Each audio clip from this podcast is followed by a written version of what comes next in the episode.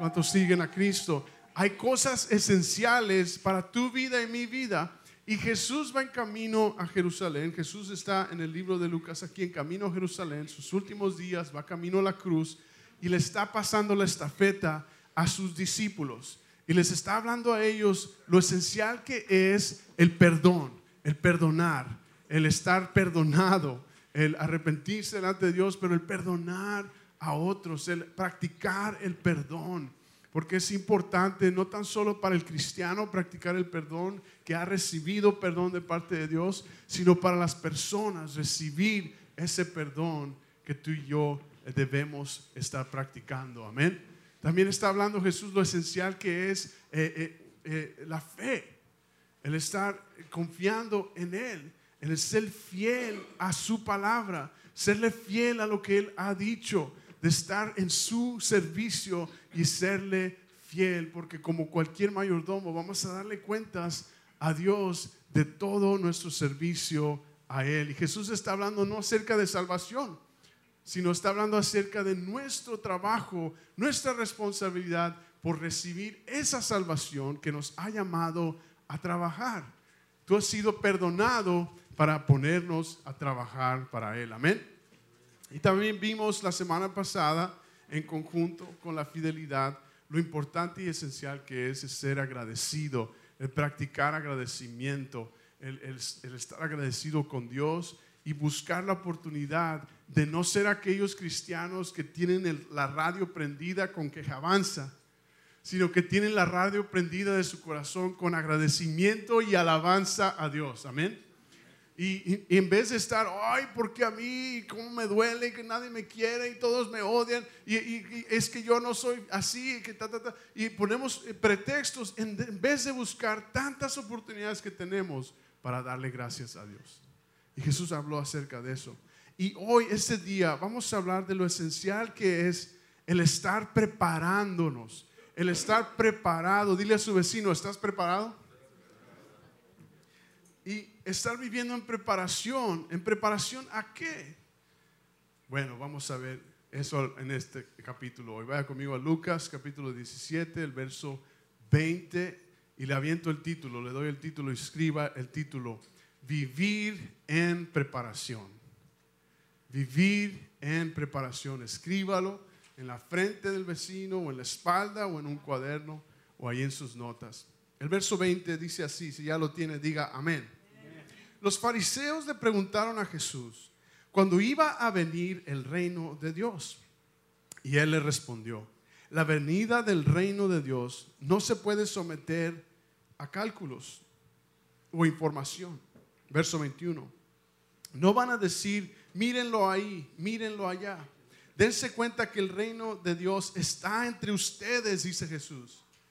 A sus discípulos les dio, les dijo, llegará el tiempo en que ustedes anhelarán vivir siquiera uno de los días del Hijo del Hombre, pero no podrán. Les dirán, mírenlo allá, mírenlo acá. No vayan, no lo sigan, porque en su día el Hijo del Hombre será como el relámpago relámpago, perdón, que fulgará e iluminará el cielo de un extremo al otro. Pero antes, Él tiene que sufrir muchas cosas y ser rechazado por esta generación. Verso 26. Tal como sucedió en tiempos de Noé, así será cuando venga el Hijo del Hombre. Cuando comían, bebían y se casaban y daban en casamiento hasta el día en que Noé entró en el arca entonces llegó el diluvio y los destruyó a todos. Lo mismo sucedió en tiempos de Lot.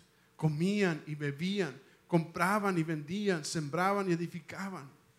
Pero el día en que Lot salió de Sodoma, llovió del cielo fuego y azufre y acabó con todos.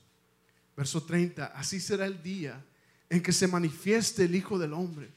En aquel día, el que esté en la azotea y tenga sus cosas dentro de la casa, que no baje a buscarlas. Asimismo, el que esté en el campo, que no regrese por lo que haya dejado atrás. Acuérdense de la esposa de Lot. El que procure conservar su vida la perderá, y el que la pierda la conservará. Les digo que en aquella noche estarán dos personas en una misma cama. Una será llevada y la otra será dejada. Dos mujeres estarán moliendo juntas, una será llevada y la otra será dejada. ¿Dónde, Señor? Preguntaron. Hasta ahí. Viviendo en preparación.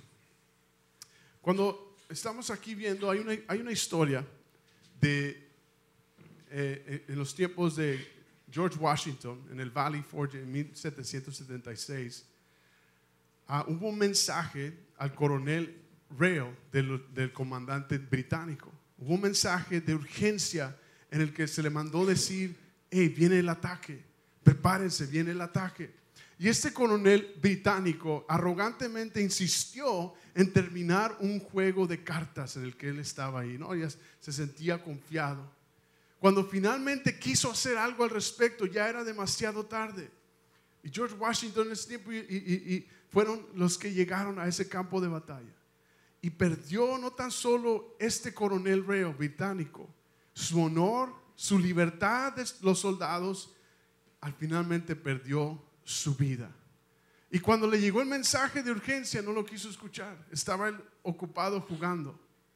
Déjenme decirles, esa es la idea aquí en Lucas. Jesús está hablando a sus discípulos, nos está hablando a ti y a mí, de que hoy hay un mensaje de urgencia, de advertencia.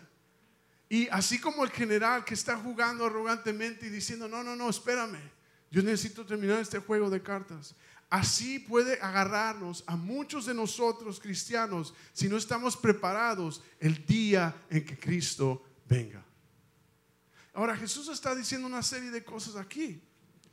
Está enfrentando a los fariseos y les señala esta pregunta. Cuando venga, ¿cuándo vendrá el reino de Dios? Le preguntan los fariseos a Jesús.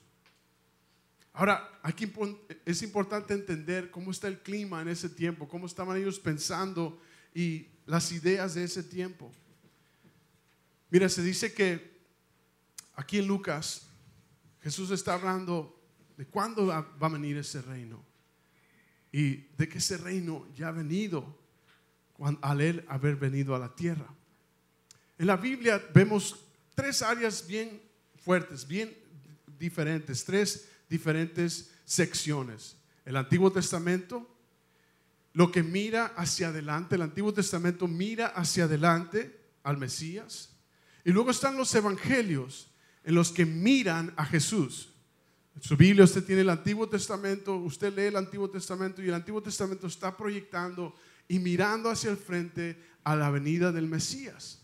Y llegamos a los evangelios y vemos a Jesús, vemos la vida de Jesús en los evangelios por diferentes perspectivas, diciendo la misma verdad, la misma historia y diciéndonos de diferentes ángulos, confirmándonos a Jesús y su ministerio y su obra y su palabra. Y luego tenemos lo consiguiente del Nuevo Testamento, el que nos está diciendo cómo vivir nuestra vida cristiana, cómo estarnos preparando para cuando Él vuelva de regreso, para cuando Él regrese en su segunda venida, tú y yo podemos decir eso. Él vino por primera vez a venir a dar su vida por nuestros pecados. Él murió y resucitó al tercer día. Y nos dice en Hechos capítulo 1 que fue llevado a la diestra del Padre. Y que así como Él fue llevado en una nube, Él vendrá de nuevo. Mire lo que dice Juan capítulo 1, verso 23. Escríbalo, Juan capítulo 1, 23. Jesús dijo, yo soy la voz del que clama en el desierto. Perdón, Juan el Bautista declaró, yo soy la voz del que clama en el desierto. Enderezad el camino del Señor, como dijo el profeta Isaías. Vemos en el Antiguo Testamento la proyección del Mesías, la ley y los profetas proclamaron y declararon acerca de Jesús, acerca del Mesías. Y Juan preparó el camino, vemos Juan considerado como el profeta en el Nuevo Testamento, el último profeta, por así decirlo, en el que declara y dice, ahí viene aquel Cordero de Dios que quita el pecado del mundo. Y declaró la primer venida del Cordero que vino a quitar el pecado del mundo. Ahora, el problema aquí es que los fariseos no creyeron en ese mensaje, no confiaron en ese mensaje, se les perdió de pasada. Y luego Jesús está delante de ellos diciéndoles lo que ha de suceder y se les va por, la, por encima, no ven la realidad de lo que Jesús les está diciendo. Ellos pensaban que Él iba a venir a establecer su reino para derrocar al imperio romano. Pero Él vino como cordero en su primer venida a morir por nuestros pecados. Dígame. Y vemos que la ley y los profetas, el propósito de la ley nos dice en Gálatas capítulo 3, verso 24, que es para mostrarnos a Cristo. Dice, la ley de nuestro, es nuestro tutor para llevarnos a Cristo, dice Pablo en Gálatas 3:24, para que podamos ser justificados por la fe en Él. En otras palabras, podemos reconocer yo no soy capaz de cumplir esa ley. Solo Cristo pudo cumplirla a perfección por ti y por mí para que tú y yo podamos ser justificados. En otras palabras, podamos estar en el lugar de Jesús porque Él tomó nuestro lugar por fe en Él. Amén. Y eso es lo que los discípulos no pudieron entender. Ese paso del plan del Mesías que venía a expiar por los pecados. Así como ellos estaban acostumbrados a esos sacrificios, a esos holocaustos eh, que estaban proyectando al Cordero de Dios. Jesús vino a tomar ese lugar y a dar su vida. Y se les olvidó que la salvación es por gracia, un don dado por Jesús a través de la fe en Él. Vaya conmigo ahí a Efesios capítulo 2 en su Biblia. Efesios capítulo 2, el verso 1 y luego versos 4 y 9. Escríbalo. Leo y dice, y tú los hiciste vivos, que estuviesen muertos en delitos y pecados. Pero Dios, que es rico en misericordia, debido a su gran amor con Él que nos amó, incluso cuando estábamos muertos en delitos, nos hizo vivir juntos por Cristo. Por gracia hemos sido salvos y nos criaron juntos y, lo, nos hicieron sentar juntos en los lugares celestiales en Cristo Jesús, para que en las edades venideras muestre las riquezas en exceso de su gracia, en su bondad para nosotros en Cristo Jesús, porque por su gracia sois salvos por medio de la fe. Esto no es de nosotros mismos, es el don de Dios. Diga conmigo, don de Dios. No de obras para que nadie se gloríe.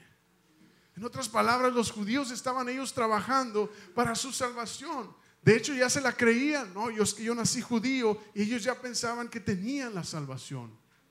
Y Jesús viene diciendo, el reino está aquí, el reino ha venido, su reino ha traído salvación. Y es por gracia y fe en Jesús. Él vino a cumplir la ley, Él vino a cumplir con esa muerte. Se les pasó que después de su muerte, su sepultura y su resurrección, aquí en Lucas 17, Jesús les está hablando de su regreso. Está preparando a sus discípulos para su muerte y está preparando a sus discípulos para cuando Él regrese. Ahora, ¿qué más está diciendo aquí Jesús? Está hablando en general acerca de la iglesia, tú y yo, en el que Él va a venir por su iglesia. Dígale a su vecino, ¿estás preparado? Mire, vaya conmigo al libro de Daniel. Daniel capítulo 9. En el Antiguo Testamento capítulo 9 de Daniel. El verso 24 dice, 70 semanas han sido decretadas para que tu pueblo y tu santa ciudad ponga fin a sus transgresiones y pecados. Pidan perdón por su maldad establezcan para siempre la justicia, llenen la visión y la, la profecía y consagren el lugar santísimo. Verso 25. Entiende bien lo siguiente. Habrá siete semanas desde la promulgación del decreto que ordena la reconstrucción de Jerusalén. Por, por cierto, todo esto está en el tiempo. Hasta la llegada del príncipe elegido. Después de eso, habrá 72 semanas más. Entonces será reconstruida Jerusalén con sus calles y murallas. Pero cuando los tiempos apremien, verso 26, después de las 72 semanas, se le quitará la vida al príncipe elegido. Este se quedará sin ciudad y sin santuario porque un futuro gobernante lo destruirá. El fin vendrá cuando una inundación y la destrucción no cesará hasta que termine la guerra. Verso 27. Durante una semana, ese gobernante hará un pacto con muchos, pero a media semana pondrá fin a los sacrificios y ofrendas sobre una de las alas del templo. Cometerá horribles sacrilegios hasta que le sobrevenga el desastroso fin que le ha sido decretado. Ahora, hay que ver aquí, está hablando acerca de 70 semanas. En hebreo, aquí en Daniel 9, esa frase 70 semanas simplemente se refiere a una unidad de siete. Los judíos tuvieron años sabáticos por los cuales los años se dividieron en semanas de años. Era una frase común. Y esta es la idea aquí, de que cada semana se compone de una semana de años. Por lo tanto, se determinan siete semanas de años para su gente y para su ciudad santa, es decir, para los judíos y en Jerusalén. Dice el verso 24 para que se, determinan, dice, se determinan 70 semanas y significa, decretado y resuelto y, marcado. Es como una marca en el tiempo. Dios determinó que habrá 70 semanas de años marcados para Israel para que reciban a Jesucristo. Esta fue la primera venida. Y para que sean hechos bien con Dios. Daniel nos está hablando acerca del tiempo en el que eh, Jesús iba a venir, lo que iba pasar y marcar el tiempo en el que Él iba a llegar. Poner fin a la rebelión del pecado para reconciliar sus iniquidades y traer justicia. Y luego el verso 25 ahí en Daniel habla de estas siete semanas de años hasta el mandato de restaurar y reconstruir la ciudad. Y, nos dice ahí que en esas semanas, después de años, el Mesías vendrá. Y fue ahí donde se cumplió su llegada. El continuar en el verso 26 se ve que Dios declara que el Mesías será que cortado. Está hablando acerca de Jesús, de que él será ejecutado. Usa la frase para implica para que él el escogido será ejecutado. es lo que vemos ahí en, los evangelios, Juan 3:16, de tal manera amó Dios al mundo que Él dio a su Hijo para que todo aquel que en Él crea no se pierda, mas tenga vida eterna. Y está diciendo ahí el verso 26, dice esta frase, después personas vendrán, refiriéndose en los tiempos al imperio romano, vino el imperio romano, estableció su reinado, destruyó a todos los demás imperios, estableció su poder. Y del principio, después de eso, después de más adelante, ah, se ha visto que sucedió en el año 70 después de Cristo. Está el imperio romano destruido.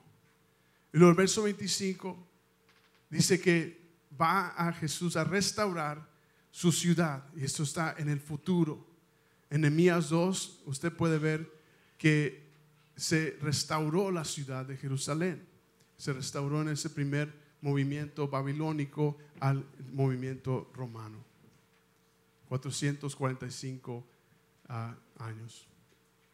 Así nos está diciendo aquí esta separación de diferentes semanas hasta que Jesús vendrá. ¿Y por qué estamos diciendo todo esto? Porque estamos entendiendo, estamos queriendo ver aquí en Lucas 17 que Jesús está por venir y que estamos en el tiempo de la iglesia. Estamos en ese tiempo de pausa, estamos en ese tiempo de esas últimas 70 semanas de años que nos habla Daniel. Porque empieza desde el tiempo en el que estaba el pueblo en Babilonia, fue sacado de Babilonia y viene el imperio romano y es establecido el imperio romano, viene la venida de Jesús, Jesús muere en la cruz y Jesús declara que Él va a volver. Ahora, en este tiempo en el que estamos tú y yo, estamos viviendo bajo el tiempo de la gracia. Estamos viviendo en el tiempo en el que estamos siendo preparados, que es el tiempo después de que Jesús resucitó. Ahora, en ese tiempo, Dios le ha puesto una pausa a su venida. Nos dice Pedro que eh, Jesús es tarde, que, que, Él no quiere, eh, que Él está esperando, Él es paciente con nosotros porque Él no quiere que nadie se pierda. Y debemos entender tú y yo que estamos viviendo bajo esa gracia, que estamos viviendo bajo ese tiempo, ese periodo de preparación para que Él vuelva. Y escriba ese punto conmigo esta tarde. Vivimos bajo la gracia. Ya no vivimos en el Antiguo Testamento en el que hay que hacer sacrificios para eh, nuestro perdón de pecados. Vivimos en después de Cristo, en el que Él ha establecido la marca de la historia de antes y después. Vivimos bajo esa gracia. Ahora vaya conmigo ahí, Primera de Corintios capítulo 15. Primera de Corintios capítulo 15, versos 51 y 52. Si ya lo tiene, diga amén. He aquí, te digo un misterio. No todos dormiremos, sino que todos seremos cambiados en un momento, en un abrir y cerrar de ojos, en la última trompeta. Porque sonará la trompeta y los muertos serán resucitados incorruptibles y seremos cambiados, pues glorificados, dice otra versión. Los líderes religiosos del tiempo de Jesús, cuando Jesús está instruyendo esto, ellos entendían todo esto que él estaba diciendo, pero no le creyeron. No quisieron abrir sus ojos. No quisieron recibir esa gracia que Jesús vino a darles. Mira, ahora vaya conmigo a 1 de Tesalonicenses capítulo 4. Todo esto es en contexto a lo que Jesús está diciendo aquí en Lucas 17. Está hablando de su venida. Les dice, aquí está el reino, yo estoy aquí, su primer venida. Está hablando de cuando Él vuelva, ¿qué va a suceder? Él viene por su iglesia. 1 Tesalonicenses capítulo 4, verso 16, si ya lo tiene, diga amén. Porque el Señor mismo descenderá del cielo con un grito, con la voz de un arcángel y con la trompeta de Dios.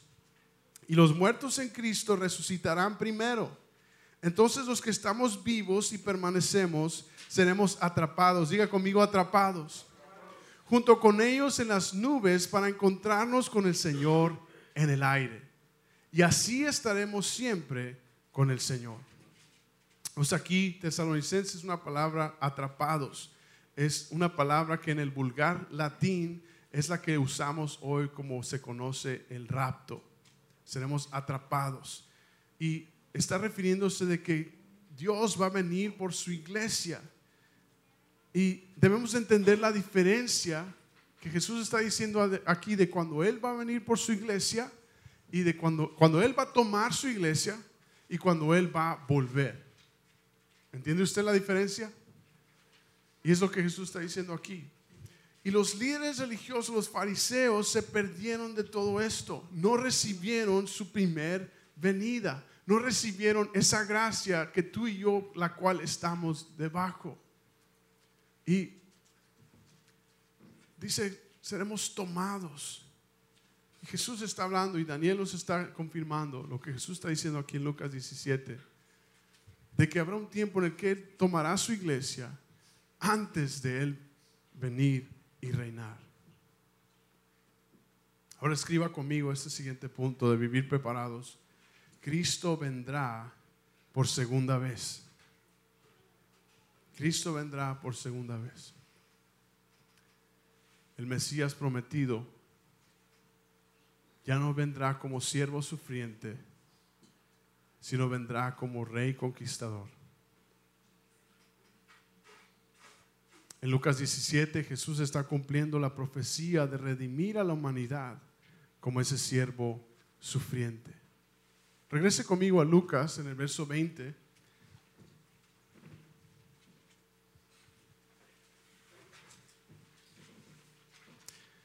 El verso 20, los fariseos le preguntaron a Jesús cuándo iba a venir, cuándo iba a venir el reino de Dios. Y él les respondió, la venida del reino de Dios no se puede someter a cálculos. No se puede someter a observación, dicen otras frases, en otras traducciones. Y subraya esa parte ahí. Porque esta traducción de esta palabra aquí significa literalmente que no se trata de fijarse o de observar señales. Jesús les dice, el reino de Dios no se va a tratar de ver señales en el cielo.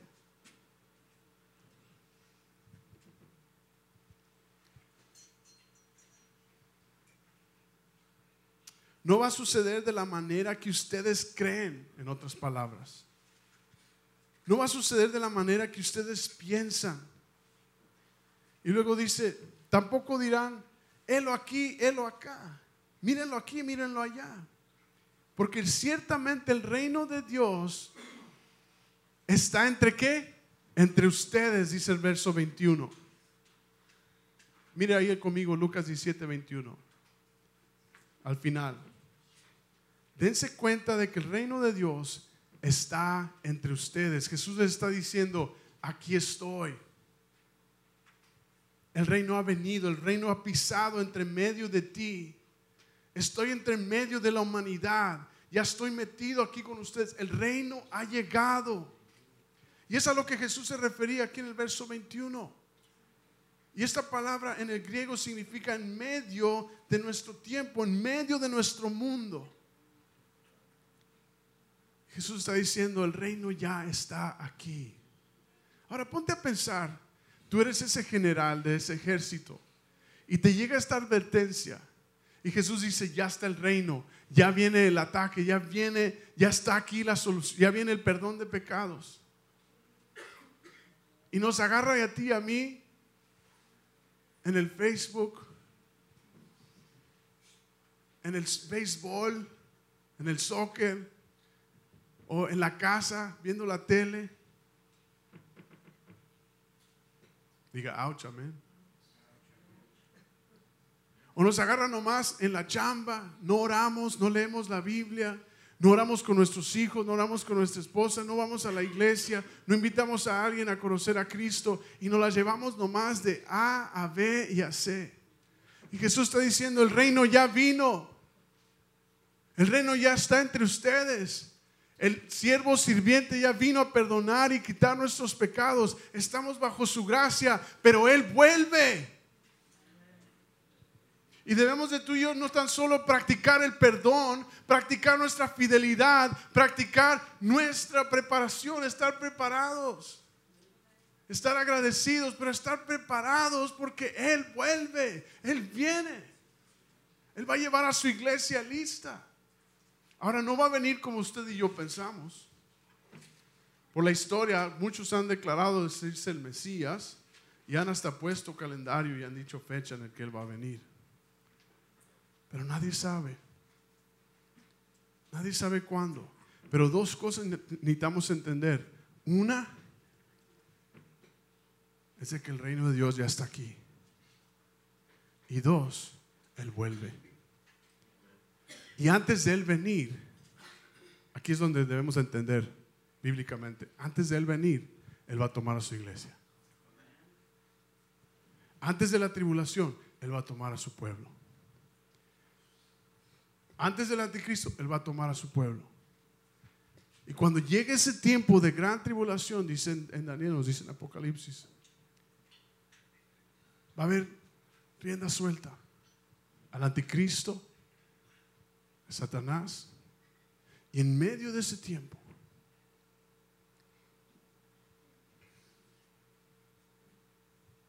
se va a levantar el enemigo. Y al final de ese tiempo, en donde se, cumplen las 70 semanas de años, Cristo va a venir con su ejército. Y tú y yo con él.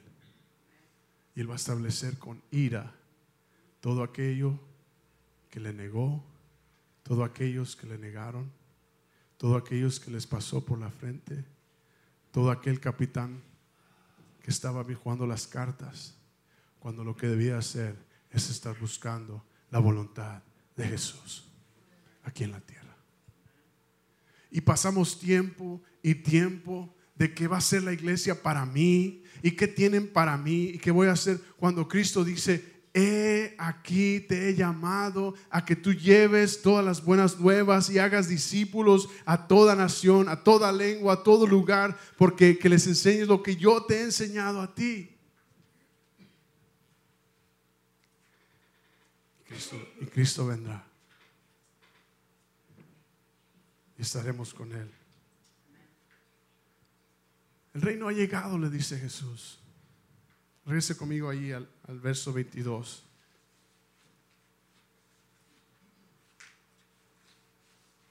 El verso 22. A sus discípulos les dijo, llegará el tiempo en que ustedes anhelarán vivir siquiera uno de los días del Hijo del Hombre, pero no podrán. Les dirán, mírenlo ahí, mírenlo acá. No vayan, no lo sigan. Porque en su día el Hijo del Hombre será como el relámparo que fulgará e iluminará el cielo de un extremo al otro. ¿Cómo va a ser? Rápido. No va a haber tiempo de prepararse. Debemos de estar preparados.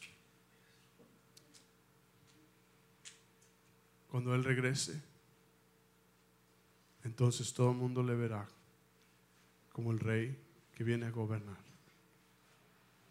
Por eso en Marcos capítulo 8, Jesús reprendió a Pedro.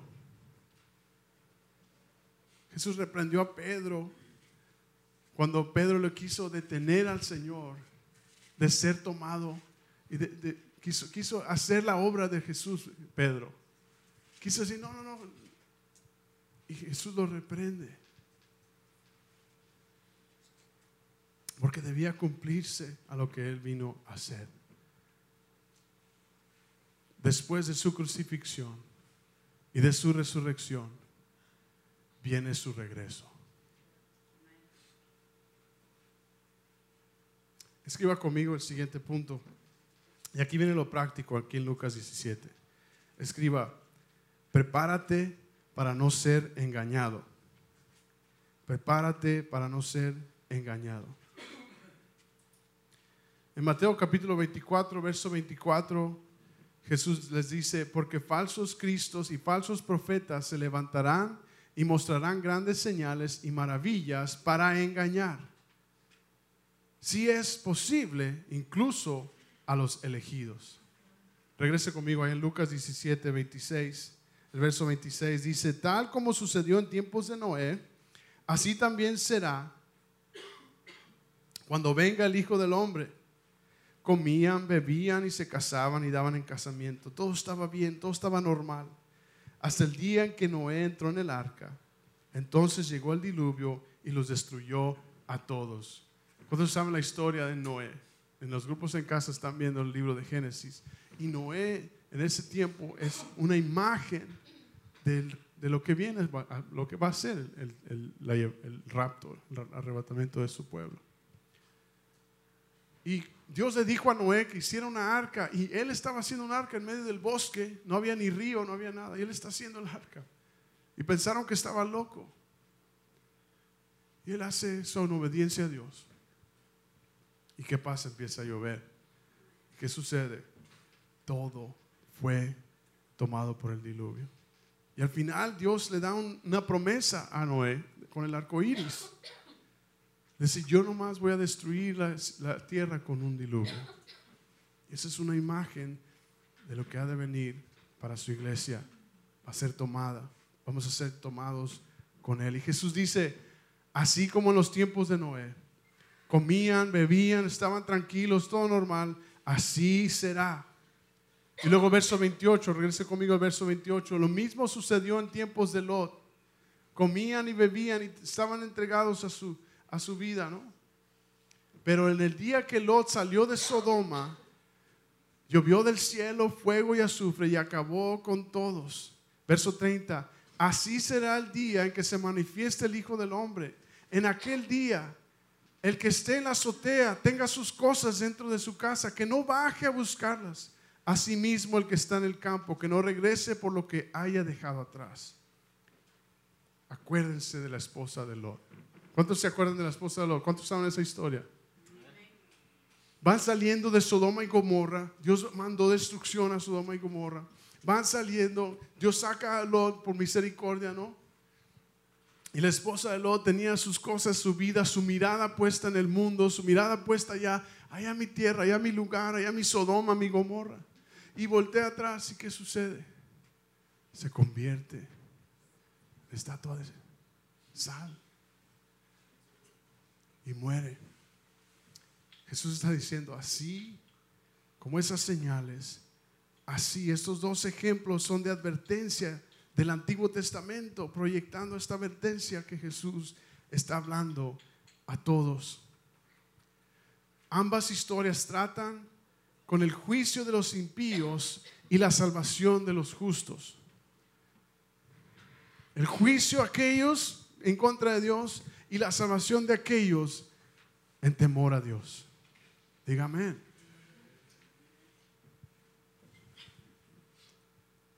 En la historia de Noé vemos esa imagen. En la historia de Lot vemos esa imagen de la tomada de su pueblo.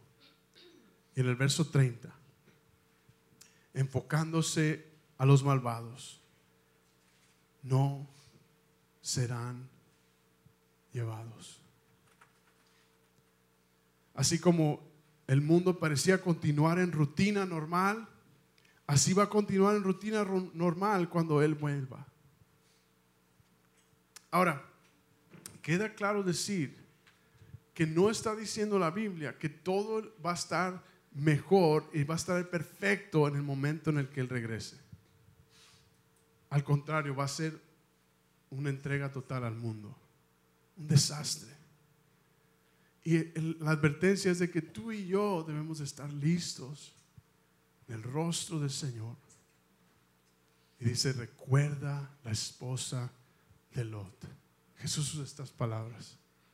Recuerda qué le sucedió a la esposa de Lot. Ahora le pregunto,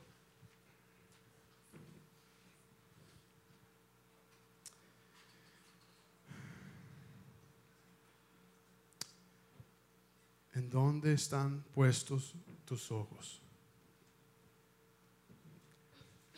¿Estás abrazado de las cosas del mundo? ¿Está puesta tu mirada en las cosas de esta vida, de esta vida? ¿O está tu mirada puesta en Jesús? En su regreso. Y en su servicio. Y en su tiempo. Regrese ahí a Lucas 17, verso 36, 33, con esto termino.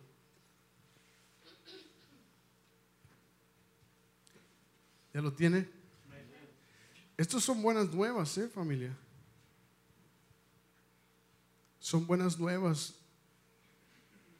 ensordecedoras que debemos estar despiertos. Verso 33 dice, el que procure conservar su vida, la perderá.